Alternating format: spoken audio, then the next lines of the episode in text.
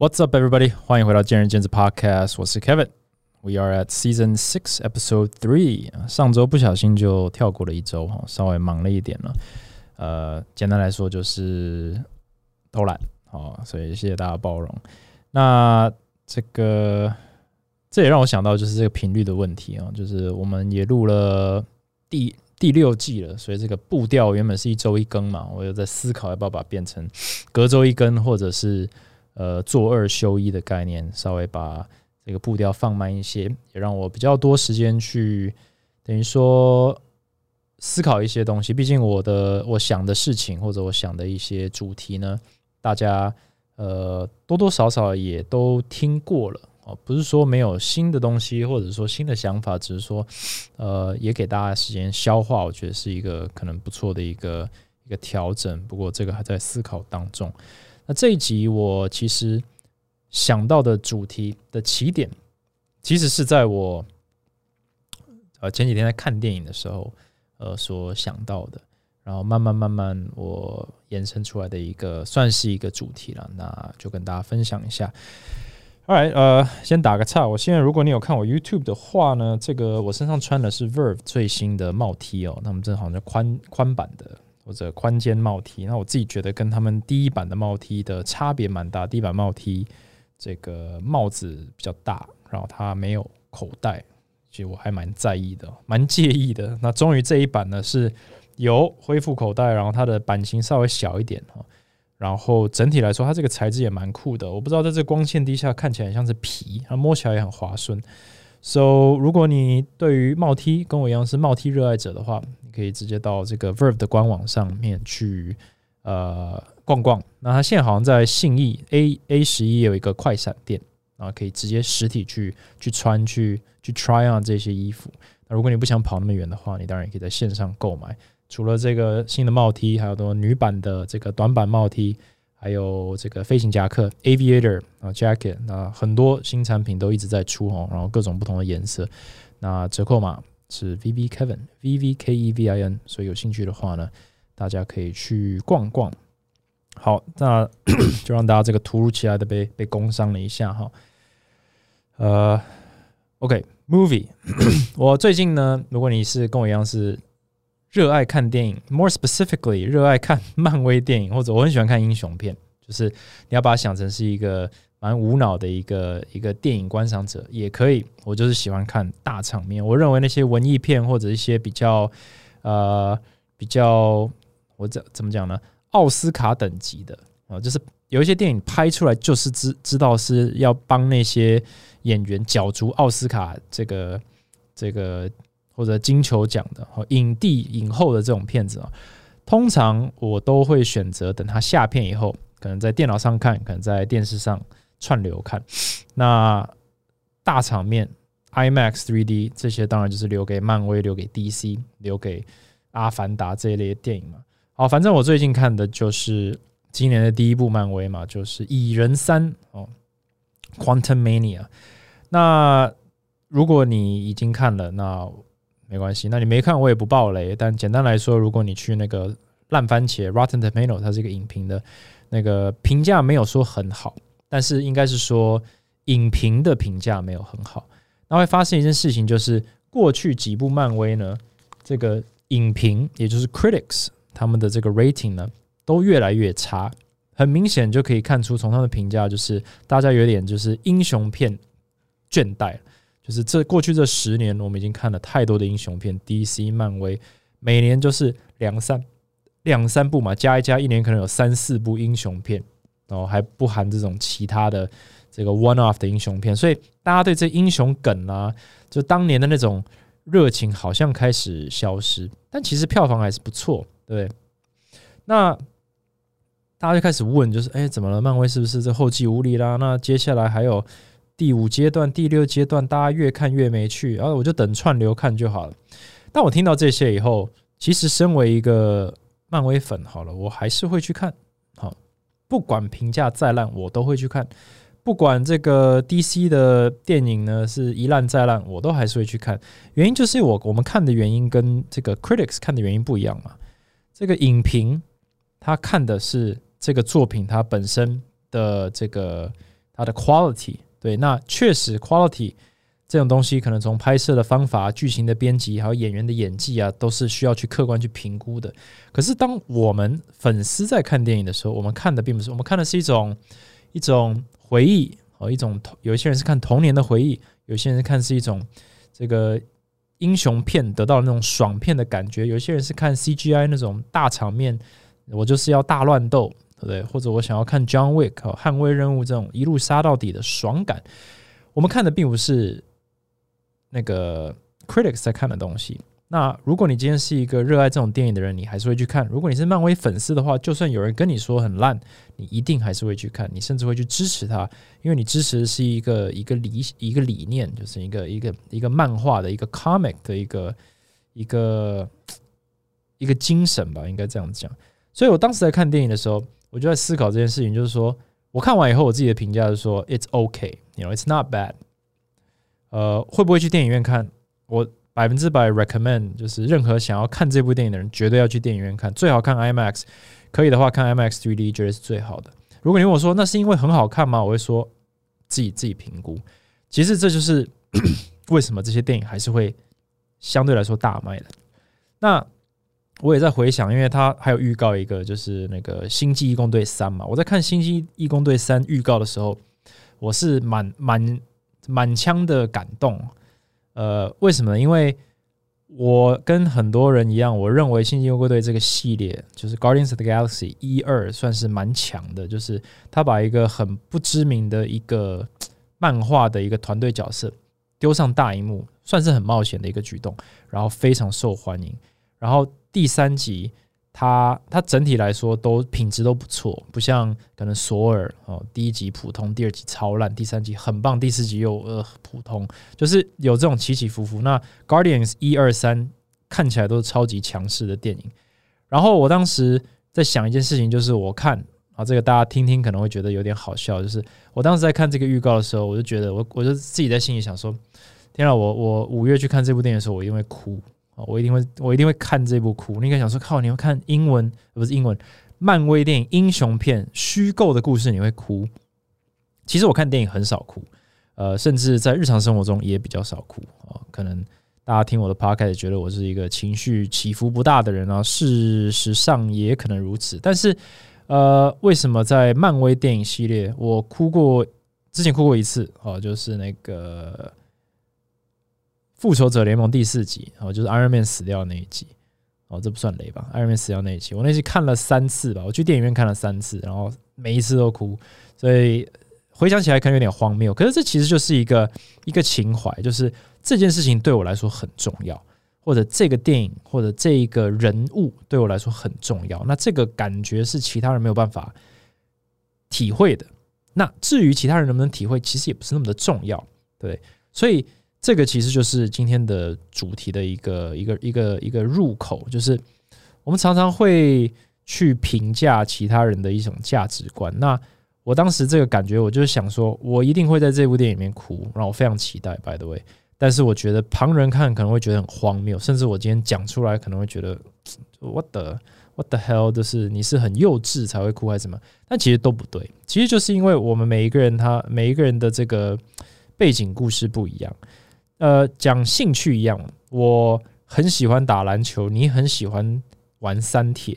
我老实说，我完全不理解跑三铁的人或跑马拉松的人为什么这么想要自虐，甚至会花大笔的钱飞去什么国家，然后花一整年的时间在在在，你知道痛苦的练了不知道几百公里的，要跑那个要把那个这个公里数跑起来嘛，每周的跑量要到。我说。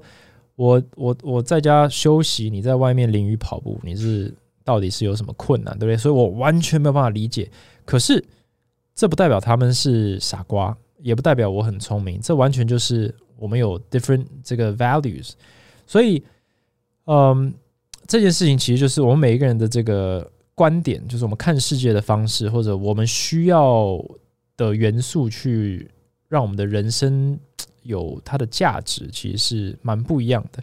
可是我们其实是可以互相学习到的。我前几天去就是骑那个骑 U bike，好，然后我就从关渡骑到淡水，这是我人生第一次做这件事情。但是我看我很多朋友，他们就是非常爱玩，就是脚踏车，就是周六周日全部就是早上早起，然后就不知道骑去哪里，然后可能到某个景点喝个咖啡，然后什么，然后就非常热爱。然后呢，我就看着他们从第一次好像骑不上去，然后呢，渐渐的从骑得上去，然后开始买装备，开始买 helmet，然后开始升级他的车，然后开始去做 fitting。那那个 fitting 有时候或者那个那种这种单车一台可能也要好几万吧。我就心里想说，你真的愿意花三万、五万、十万去买一台单车？我无法理解。可是我几天前去骑完那个 U bike，很明显是一个不是什么高级车。我骑完以后，我我突然发现。真的蛮舒服的，就是在一个非常好的天气之下，我去骑了以后，I really liked it。我现在想说，如果我真的在被逼着去多骑个几次，我会不会开始考虑，呃，买一台自己的单车？我会不会开始研究说，台北还有没有其他的路径我可以骑？然后，似乎台北有超级多可以骑的地方。我在思考这件事情，也就是说。我们今天如果要理解其他人的兴趣或其他人的这个热情，其实一个非常好的方式，其实就是先去体验它。那体验它了，你才会理解说那些人他感受到什么，就是你才能够 put yourself in their shoes，你才可以理解他经历了什么，他为什么一而再再而三的去报名马拉松，然后每次跑完或者跑的过程当中看起来都是超级的痛苦。那为什么有这么多人，成千上万的人？全世界都在跑马拉松，都在玩三铁，都在打篮球，都在玩桌游，都在下棋。就是为什么有这么多人跟我这么的不一样？那我们去体验过以后，我们可以去进一步的了解，说不定你就会也成为他们的一员。那就算你没有，我们也可以学着去尊重其他人。所以，一旦有你有这个想法以后，你可以开始比较快速的去尊重其他人的不同。对，就是我今天看到一个，呃，从今以后我看到一个骑脚踏车的人，我不会觉得他很奇怪，就是他是不是喜欢自虐之类的。我可以理解说，我他非常享受那个我当时感受到的那个短暂的喜悦或者短暂的这个舒畅，他把他不断的放大。那他那个感觉，我从我其他的兴趣中和我的哈比之中获得。我的生活当中，我从不同的方式去吸取、获得同样我们所需要的那种成就感、那种放松、那种舒压。那从这一这一刻开始，我就可以开始尊重其他人的特质，他的跟我的不同。那这也是可以帮助我去做到一件事情，其实也是大家都需要做到事情，就是换位思考。所以。呃，这应该不算转场转的音，但我今天想讲的就是换位思考。因为我在想这些事事情的同时，其实我就是算职业病，我就会直接把它转换回来，就是我的日常啊，我的工作上面。其实换位思考这个主题，我肯定在过去也讲过无数次，可是我查了一下，我似乎没有真的把它挑出来讲，所以今天我们就小聊一下换位思考这个 idea。蛮蛮容易懂的，换位思考有时候大家会觉得说啊，你要有同理心啊，你要能够理解你的老板在想什么，你要理解你的员工在想什么。其实这件事情就非常的困难，因为我们都是一个主观的人，就是主观的生物嘛，动物。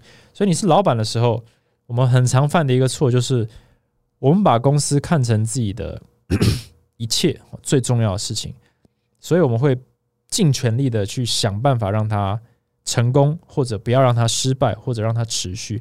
所以，我们对于来帮助我们的人，也就是员工嘛，甚至是一些股东或合伙人，我们会希望员工跟你一样在乎你这间公司。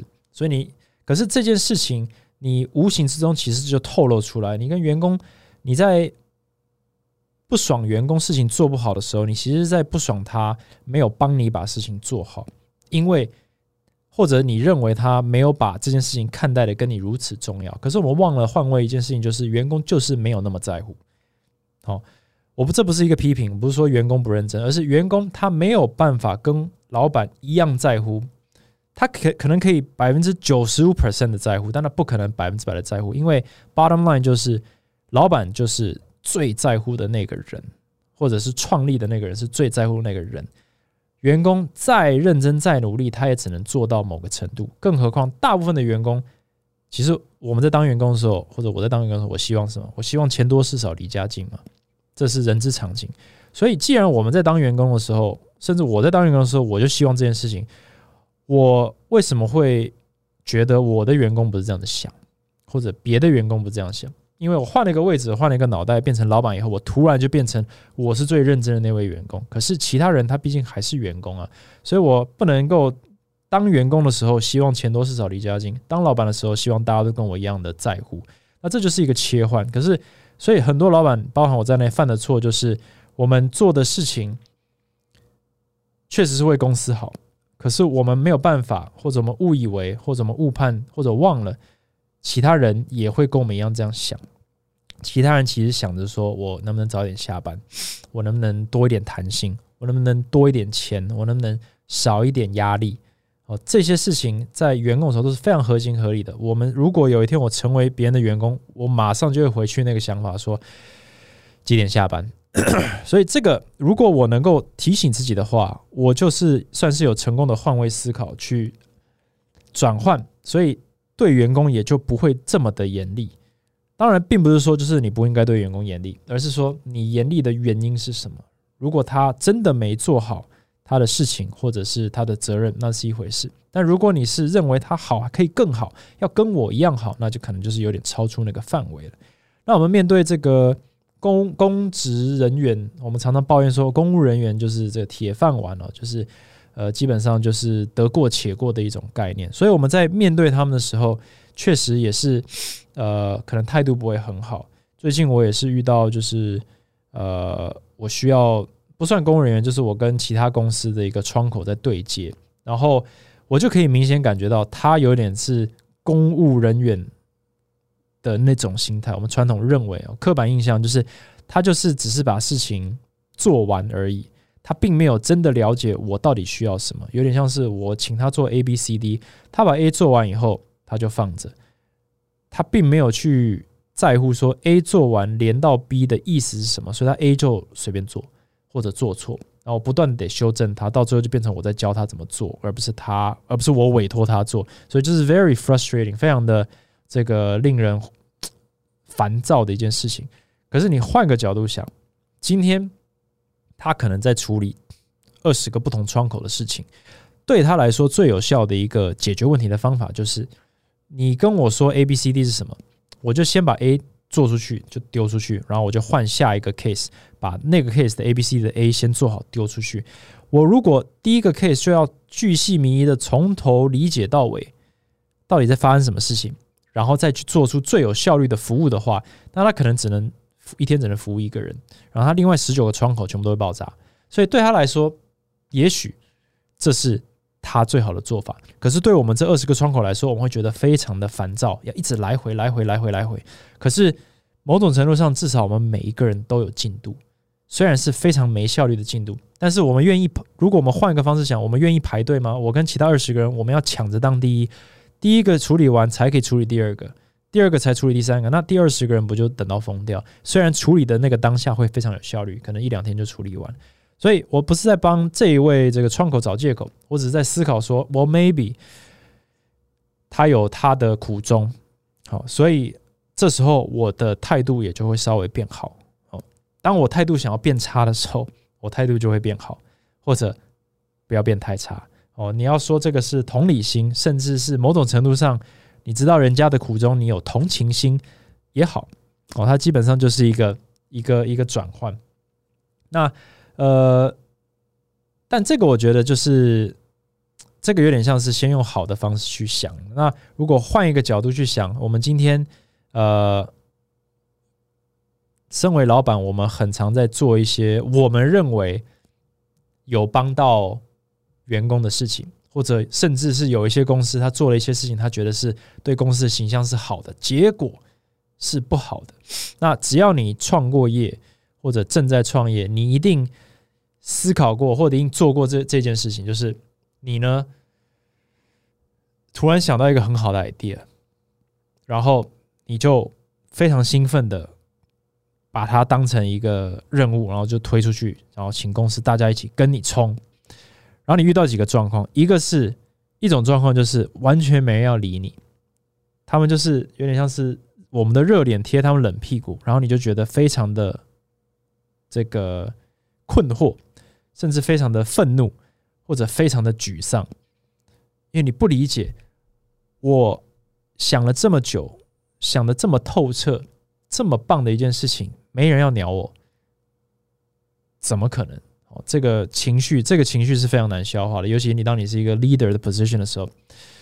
可是这件事情其实。就像我刚讲的，我们可能就是少了换位思考，说人家为什么要在乎，或者人家没有看到它的价值，或者人家只看到那个价值可能是对我好、对公司好，对他们没有任何好处的时候，他们反而动不起来，或者甚至是我们再更进一步，我我很常去设定一些，或者过去这八年我肯定做了无数次，就是我想到，哎，这个这个规则的调整可能对教练更好，可能对员工更好，让他们更有弹性，或者让他们。这个更有动力，然后十次呢？哦，这样讲起来好像我很无能一样。好，没关系，十次有八次呢都会出一些小问题，就是一些我预想不到的问题。我原本以为给他们弹性，结果呢变成了一个漏洞，变成一个偷懒的漏洞，或者是呢我原本以为是一个福利，大家会好好利用，结果大家呢用的方式都是这个不是我想的那样。哦，呃，可我简单讲，可能公司会有一些。呃，这不是讲健身产业，就是以前在公司里面可能会有呃这个放松津贴，好，就是让大家去这个 relax 的一些补给啊。美国大公司可能会有一些，就是所以就是 relax relaxation stipend 哈，就是可能每个人一个月给你一百美金呢，所以你可以去这个可以去按摩啦，或者去这个看电影啊，好诸如此类的。可是你会发现，这种状况，我可能身为一个员工，我根本没时间去看电影，我也不喜欢按摩，那我就我就一直把它，我就把它换成礼券，等于说我就把它换成现金了。所以这时候公司就每个月就是多发一百块美金出去，你一万个员工你就多发一百万出去哦。可是你可能没有达到你想要的。员工去放松这件事情，你会发现你的所有员工都还在加班，你的员工呢也都没有去按摩，可是每一个人就把它全部拿去买了一些这个礼券，然后他可能把礼券呢，反正他是现金价值嘛，然后就送给朋友哦，就是当现金送，等于说呢，你突然你的好意突然变成只是你的额外的支出，可是你完全没有达到你要的目标，所以这时候公司可能觉得 no no no，这这不是我要的，我要的是我不是要给你们更多薪水，我是要你们。去消费，去让你们身心平衡，所以你可能就把这件事情取消了，然后就怨天连连，就哎，你怎么把我的一百美金拿走了？这种事情层出层出不穷，只是在哪些公司发生，在哪些老板身上发生，在哪些环节上发生，金额大小可能是其次。所以，对啊，就是像这种补助啦，或者鼓励的津贴啦，其实蛮难拿捏的，因为你你不知道员工在不在乎这件事情。你鼓励他去读书，所以你给他买书的这个津贴。可是他跑去买文具，或者他跑去买漫画 哦之类的，也有可能呢。因为漫画也是书嘛。可是那不是你要的嘛？你是希望他去买一些可能这个这个专业的书啊，或者一些软实力的书啊，然后开读书会啊，让大家一起这个增长见闻啊。结果到最后都不是这样发生。所以其实这也是一种换位思考，就是说员工要的跟你给的。哦，其实不一样。呃，我再举最后一个例子，就是我一直以来我是很，当初我进到这个产业的时候，我的认知就是所有的教练都超时工作，哦，就是被连锁逼着超时工作，这是非常不好、不健康的一件事情。所以，当我们这一批这个工作室兴起的时候，其实很多人都希望教练们能够达到一个生活的平衡。那前进也有他的做法，就是让大家能够准时上班、准时下班，然后有这个自己可以休息的时间。可是呢，久而久之，你会发现有些教练或者呃，对，有些教练或者有些工作室，他们慢慢又又偏离这个理念了。为什么呢？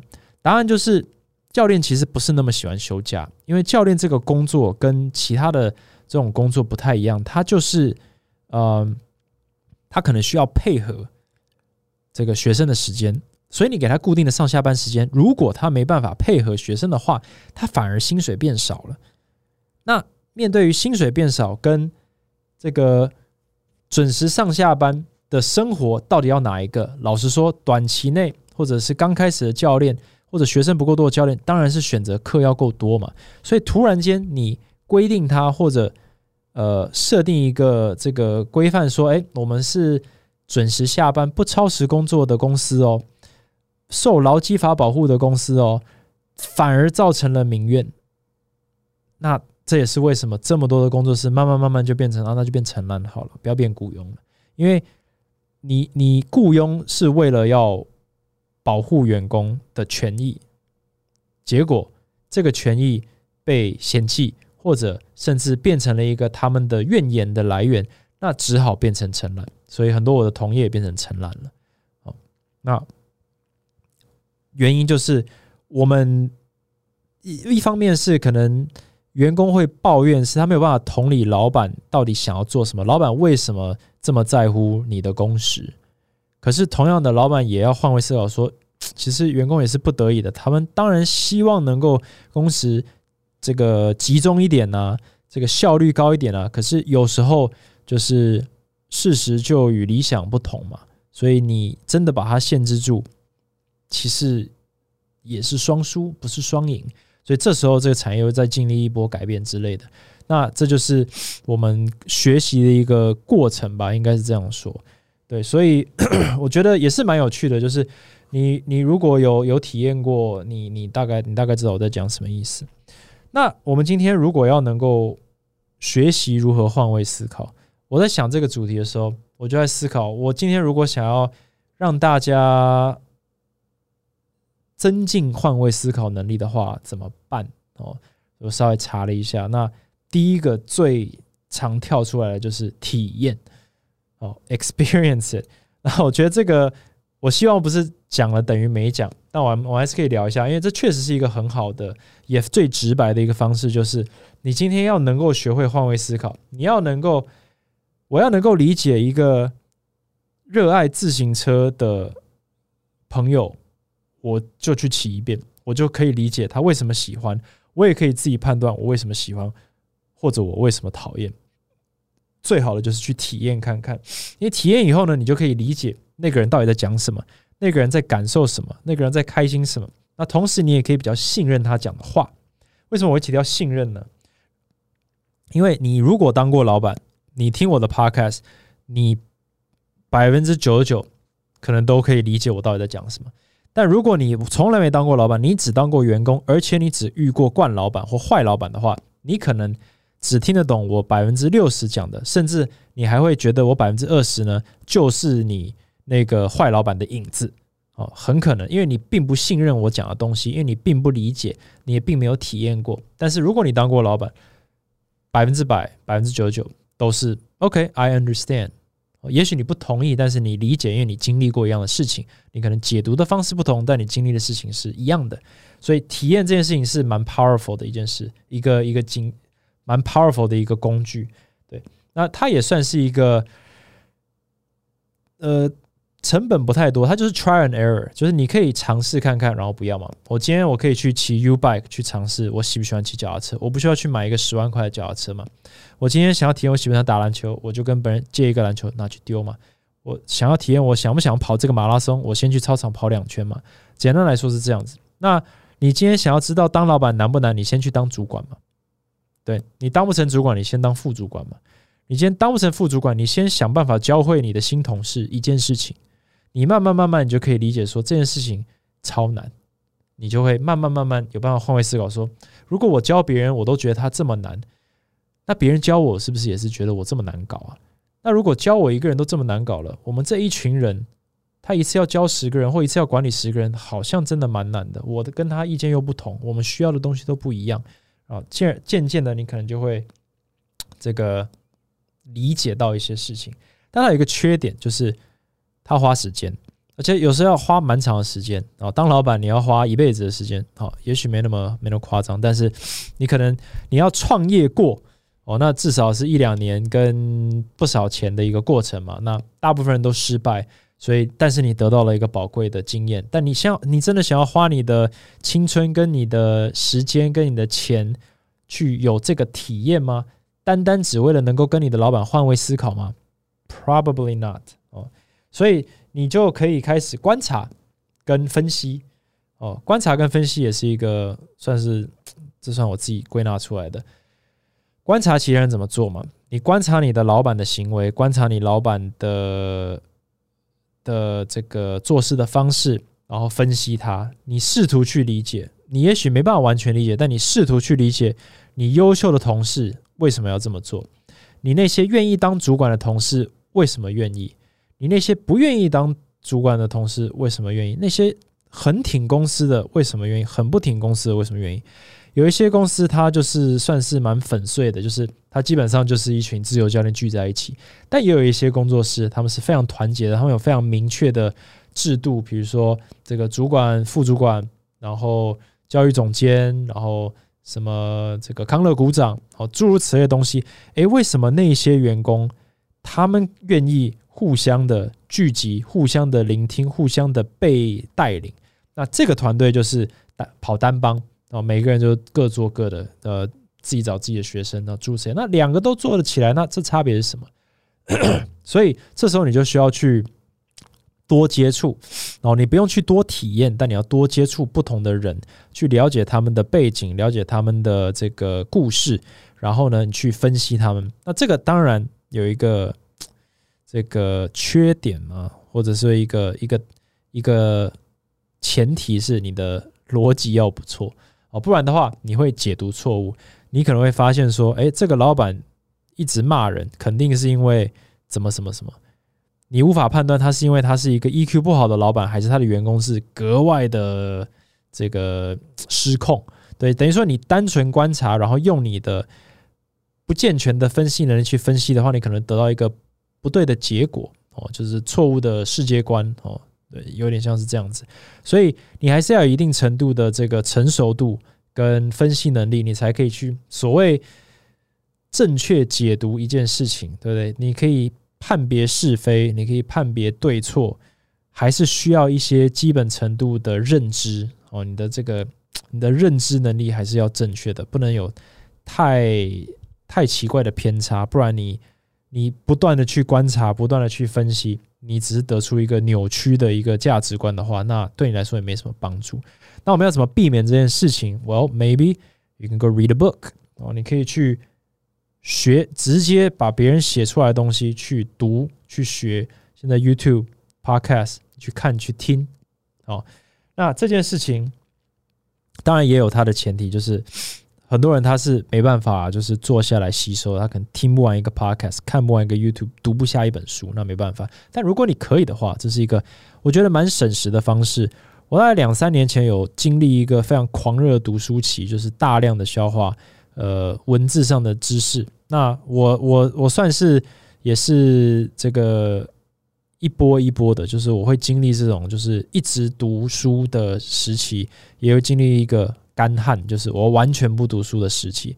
那我觉得这就是我自己的这个风格吧，就是我一读起来我就是一本接一本，一本接一本，然后我可能规定我自己一个晚上就是要读二十页才可以睡觉，哦，诸如此类的，然后画重点啊之类的。然后我这些东西我就会不断的去有灵感嘛。想到一些事情，我就哇，这个又又又得到了一些什么？但是也有很长一段时间，我会有点像是允许自己是处于一个一个消化期，就是我不要再塞更多资讯进我的脑袋，我完全就是用我自己脑袋里现有的东西去输出。我觉得这也是一个。呃，一种做法就是我们在吸收东西的时候一直输入输入，可是你不给他时间消化，其实它就会混在一起。就像教练你们去这个上研习，如果我请你连上五个不同的厉害的研习，上完以后，你其实脑中就是一片浑浊，你没办法消化。所以你上完一个研习以后，你可能要这个实际去操练一个月、两个月、三个月，在学生身上去试过一轮。看一些成果，自己做一些笔记，再去测试下一个东西，再去学一个新的概念，甚至这可能是以年为单位的。你学完这个六大方向以后，你操作多年之后，你再去学更进阶的东西，啊，你可能才会有一些领悟。如果你从 day one 就直接把古今中外的这种高手的精华全部都吸收完，你根本无从用起，你根本没有基准点。那我觉得这也是学习很重要的。其实换位思考，你也需要一个基准点。什么是呃老板的基准点？什么是员工的基准点？就他们的出发点是什么？如果你今天是有一个偏差的基准点，你人生第一位老板就是一个超烂的老板，你就有一个很偏差的一个出发点。那你要如何去？确保说你的这个 calibration 是正确的，可能就是得多观察别人的老板哦，观察十个老板，你只会遇到一两个老板，但你观察十个、二十个老板，你去读十个、二十个老板写的书，你大概可以理解，或一个比较好的一个这个基础点去判定，所以你的分析、你的学习才会正确，你才真正的能够有换位思考的能力，不然的话，你可能只是。用自己主观意识在揣摩别人的这种意图啦，或者是想法啦，所以我觉得很多对于老板的不解，其实大多于来自于员工无法换位思考。那很多老板的失误也来自于无法换位思考，去又从员工的角度去思考这个政策，这个传递下来代表什么？为什么我得在乎？为什么要努力的去？一起做这件事情对我有什么好处，或者相对于对公司的好处，我是不是觉得我吃亏了？诸如此类的，那这个也是我呃近年来在想的事情。对，因为我们创业初期，我们是。巨大的热情，我们认为我们所有做的事情都是为公司好，只要公司好，员工也会好。那这个在逻辑上是正确的，因为覆巢之下无完卵嘛，所以你一定要把公司做好，公司成长对员工一定是有帮助。可是员工不一定这样子看，他不一定这样看，他也许是觉得说公司成长那么快啊，我们的好处并没有等比成长。可是实际上他们也不理解，公司成长速度快。成本也在成长，所以你的这个福利等比成长是不合理的。但是这中间到底这个认知的落差或者比例是多少？其实大家互相都没有沟通过，也不了解，也不想了解。但呃，所以也很难讲破。但是其实呃，总有一方要开始做这件事情。所以如果你是老板的话，我们都可以一起多想想，说我们在这种操作这个公司政策或者是在跟员工沟通的时候，我们是否真的有在用他们的？需求去思考啊，这个是一个非常困难的课题。那如果你是员工的，大部分人都是员工嘛，你真的是遇到了一个烂老板，还是你只是认知上有偏差？你根本没有去了解一个呃好老板到底是什么样子，或者坏老板真正真正很烂的老板到底是什么样子？我觉得大家的这个样本数都太少嘛，呃，因为大家的老板的样本数不多啊。你一生中能有几个老板？一个、两个、三个、五个？但一个老板一生中可能轻轻松松就几十个、几百个员工啊！所以我们的样本数是有差异的，所以我们的这个学习能力跟自省跟调整能力也有差。这也是什么？老板总是调的比较快，因为我们比较愿意，也比较容易去意识到说啊，这个三个、五个人都这样跟我讲，那那肯定是我我的想法有问题。可是你要遇到几个老板否定你，或几个老板。惹火你，你才意识到说哦，其实问题是我，我搞了半天是我，哦，有点像这样子，那成本太高了。所以，如果你有机会去体验任何事情，不是体验老板的身份，而是体验别人的兴趣，体验别人的角色，我会建议或者鼓励大家去尝试看看，去观察。你不想体验，你至少观察，你观察正在体验的那些人，去分析，想办法分析，提升你的分析能力。再来就是用学习，就读书、看书、揣摩、多听多学，这样子的话，我觉得，呃，整体来说，你在职场上啊，绝对是一个大加分。呃，我我我常说，就是老板们这么的在乎公司，一方面这是他们最最在意的东西，这是他们创立的这个。这个心血嘛，可是实际上，老板也是有某种程度上的能力，他的自信就是今天这间公司没了，我再创一个；今天这个产业没了，我换一个，我一定都可以学习怎么生存。那为什么会有这种自信？就是我，我讲我自己就好。为什么有这个自信？是因为我认为我可以快速的转换去学习。我不懂的东西，我可以换位思考。我说我换到这个产业，我立刻可以揣摩这个产业的客户，或这个产业的主管，或这个产业的公司在找什么，我立刻可以把我自己媒合进去。哦，不管是你要在什么产业内创业，或者你要到什么产业内工作，这种自信来自于我知道我可以快速的理解彼此。所以，如果你今天觉得我只能当教练，如果我不当教练，我是一片茫然，或者我教练线做的不好，我一片茫然，那你就是缺乏了这个能力。你缺乏这个自信的原因是你缺乏了一个能力。如果你认为说我我换换个背景，我的能力就通通失效的话，那你还有非常非常需要现在在这个位置上就赶快学的东西。就可能你身为教练，你缺乏很多的能力，你是忽略了，你一直是躲在一个专业的或者认真上班的一个一个这个壳里面，你把你自己塞在那里面，告诉自己说我只要努力哦，我就安全了；我只要专业，我就安全了。可其实你是很没有安全感，因为你会发现说这个产业如果呃不好做，你就没招了。那你那你现在这个产业里就要赶快把握机会去学习那些招，学习什么？学习换位思考，学习管理，学习领导，学习行销，学习沟通，哦，everything。那这些东西其实不管在任何产业里面都可以，今天就开始。那 start today，我觉得这这个应该是我给给各位的一个一个建议吧。如果如果我刚好有讲到你的这个心境或者你的问题的话，OK。OK，那这集稍微短一点，那也好。那我们这一集就说到这儿。那这个谢谢大家收听。呃，如果有任何想要问我的问题，或者想要讨论的，或者是你觉得不错的主题，希望我可以 touch on 的话，那请到 Acrobatic 的 A K R O B A T I K K 的 I G 留个言，或者你要到 Talks with Kevin，或者你要到 Apple Podcast 这个见仁见智 Talks with Kevin 去留言五颗星，会非常谢谢你。然后也谢谢所有人在这个留言啊，所有的五星留言，这样我都有在看，也感谢你们的支持。OK，这一集就讲到这里，我们下一集再见。Thanks for listening，拜拜。